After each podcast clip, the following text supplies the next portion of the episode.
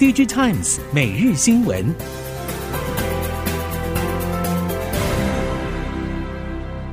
听众朋友们好，欢迎收听 DigiTimes 每日新闻，我是王方月，现在为您提供今天的科技产业新闻重点。首先带您关心，华为推出 Mate 60系列手机惊动美国，但麒麟 9000S 晶片供货有限，造成手机现货短缺，炙手可热。不过，近期传出九月华为将如期接棒推出 Mate 70，并升级内建的晶片麒麟九千一，效能比前代更强，其余关键零组件也几乎改采中国制。加上华为的原生作业系统也将直接采用鸿蒙系统，联合更多第三方 App 打造全新的生态环境，更实现与其他设备间的互联，同时整合支援 AI 技术。由于华为 Mate 七零新机将在九月推出，基本上十成与苹果 iPhone 十六几乎同一时间问世，在中国市场互别苗头意味十足。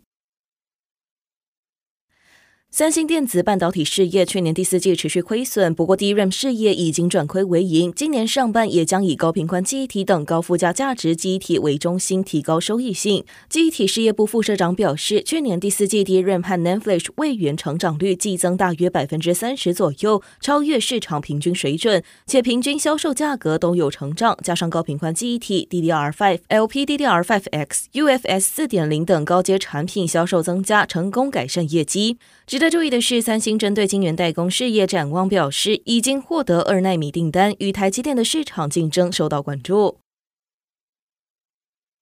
三菱电机虽然是细功率半导体的老牌制造商，不过在碳化矽功率半导体领域市占不高。三菱电机将首次在二零二五年量产搭载 SiC MOSFET 功率模组，希望能在意法半导体等 IDM 大厂的缝隙下抢下市场地位。三菱电机表示，这次推出的碳化矽功率模组与欧洲竞争对手相比，在额定电容量相同的情况下，模组是体积最小的等级，能量密度也达到最高水准。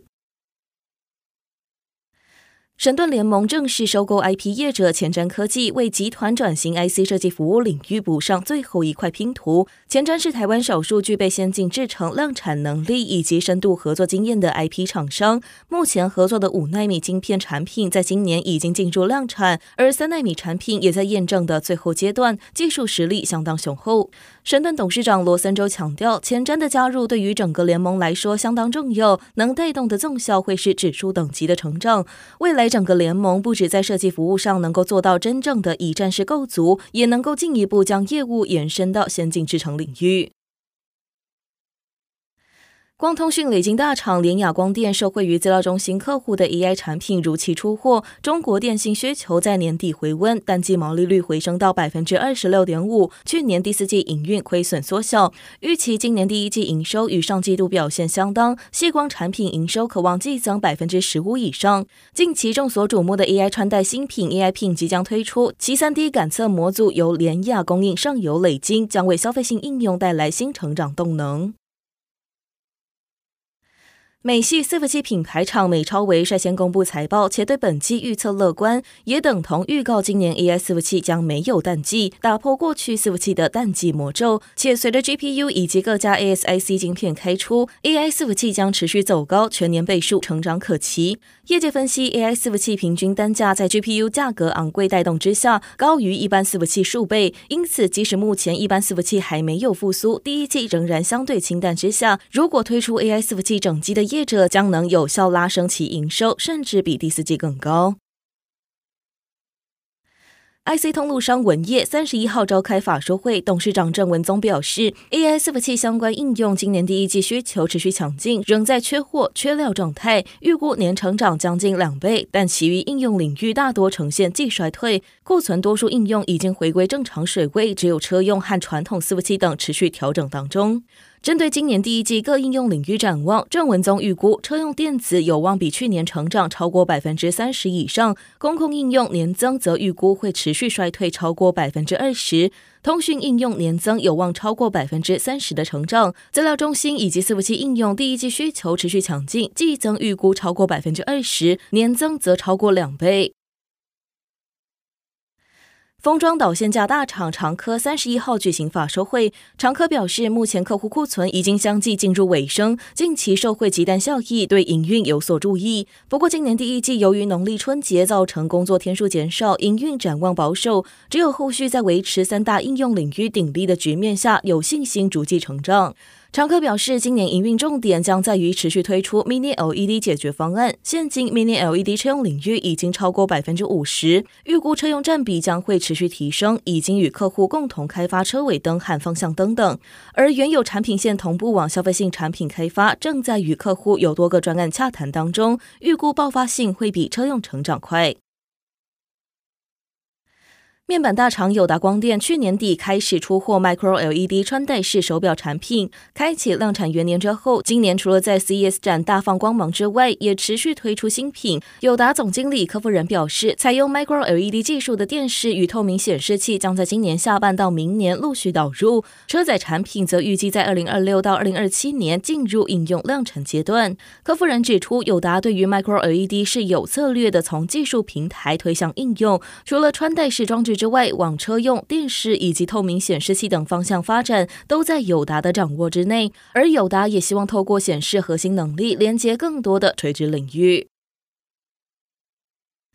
物联网技术日益普及，带动无线充电商机持续扩大。磁性元件业者联报近年来看好无线充电后市发展，发表七款七二点零认证无线充电系列产品，包括便携性、车用性、多合一功能型等相关系列设计，充电效率高达十五瓦。展望今年上半，联保看好旗下无线充电业务营运动能，包括 Qi 二点零标准。当国际品牌大厂陆续推出新规格无线充电新品计划，凭借联保在 Qi 二点零无线充电产品布局领先业界，有助于进一步增添业务接单需求。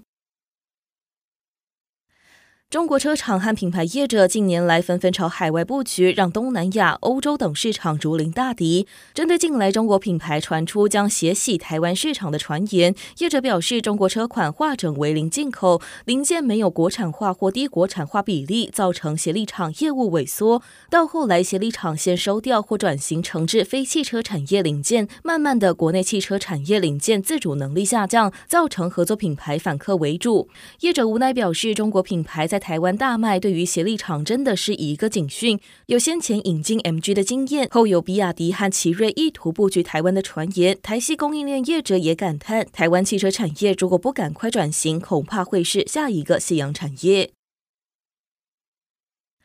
车用感测半导体易维科三十一号举行新品发表会，董事长何昭廷表示，易维科投入车用感测半导体十多年，专注车规感测器，可供应各类车使用。新发表的新氢燃料电池车感测器打入韩系氢燃料电池车生态系，另外计划在二零二五年推出光达。易维科取得南韩政府和车厂认证，近期计划二零二四到二零二八年间投资三千万美元，在南韩中清北道清州市吴仓科学园区建立。汽车感测器半导体厂，并成为第一家取得南韩政府补助以及税收优惠的台系厂。低轨卫星龙头 SpaceX 正在扩大对亚洲供应链释单，对台系低轨卫星供应链来说将是重要的带动力量。但也传出 SpaceX 对生产地点重视，要求供应链必须在中国与台湾以外的地区设厂，也将推动低轨卫星供应链往东南亚移动。台湾低轨卫星产业相关厂商众多，包括人保、鸿海、和硕、升达科、启基、建汉、台阳、金宝、联德 KY 以及启宏等，各家都看好低轨卫星的发展潜力。力。同样带您关心低轨卫星领域，在宽频通讯需求带动之下，小型低轨卫星已经超车立方卫星数量，也将影响后续太空产业发展方向。相关业者表示，立方卫星对于强项在大量制造的台湾业者来说，并不是最适合的切入角度，反而在小型卫星相关商机，例如卫星营运商的使用者终端、地面接收站等方面的需求量才是相对大的地方。同时，这方面也是目前台湾业者收获最多、政府政策积极辅导的领域。以上新闻由《Digital Times》电子时报提供，翁方月编辑播报。谢谢您的收听。